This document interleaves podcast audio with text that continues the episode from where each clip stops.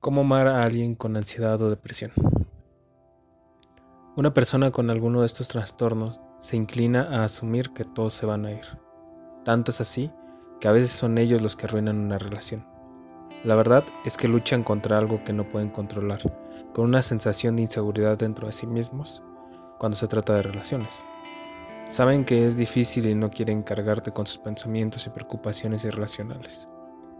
Así que en vez de eso, se alejan antes de que tengas la oportunidad de dejarlos, pero vale la pena luchar por ellos. Puede haber peleas estúpidas de escenarios que han creado en su propia cabeza, pero la razón por la que vale la pena luchar por ellos, por lo que las personas más duras suelen hacerlo, es porque si puedes luchar con ellos a través de esto, volverán a ti diez veces más. Decirles que está bien nunca está de más.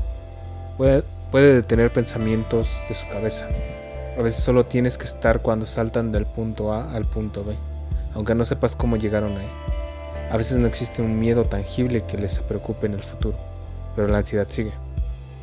No les digas que están exagerando, porque para ti podría parecer irracional, pero a ellos los puede mantener despiertos toda la noche. Tal vez te despiertan a las 3 de la mañana mientras giran en la cama por no poder dormir. Solo mantente cerca hasta que el cansancio mental los venza. A veces responderá los mensajes vergonzosamente rápido. A veces no querrá contestar. Ayuda a que lo entiendas. Ayuda cuando dices, no puedo hablar ahora, te enviaré un mensaje más tarde. El silencio mata a cualquiera con ansiedad. Crea problemas en sus mentes que no existen. No te enfades y envíen muchos mensajes. Podrías encender tu teléfono y ver dos mensajes de ellos. Quizá todos queriendo saber cómo estás. No es que esté tratando de ser molestos, sino que se preocupan demasiado, lo cual terminará en disculpas innecesarias añadiendo más estrés. A veces, no están dispuestos a salir y es posible que cancelen en el último minuto, o se vayan demasiado pronto. No te sientas culpable, ni tengas la obligación de irte. Lo intentaron, de verdad, pero no pudieron controlarlo, o quisieron evitar el alcohol para sentirse cómodos. Son personas que suelen disculparse muy seguido, Acepta sus disculpas, aunque no las entiendas. Pueden disculparse por una noche que salió mal, muchos mensajes, decir o hacer algo que sentiste incorrecto. Al ser muy observadores, se darán cuenta del más mínimo cambio de ti. Y antes de que pudieras molestarte, se disculparán por ello. Ayuda cuando puedas, pero pueden no pedir ayuda porque están acostumbrados a lidiar con estas cosas por su cuenta.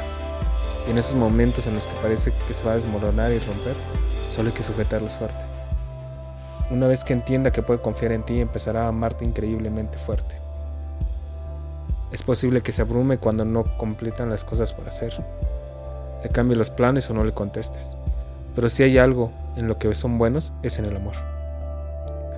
Si hay algo en lo que son fuertes, es en su capacidad de demostrarte cuánto te quieren. Puede que les lleve un tiempo confiar en ti, pero una vez que lo hagan su capacidad de amarte te llenará tanto que no querrás dejarlo ir. Los abrazos siempre serán tus mejores aliados.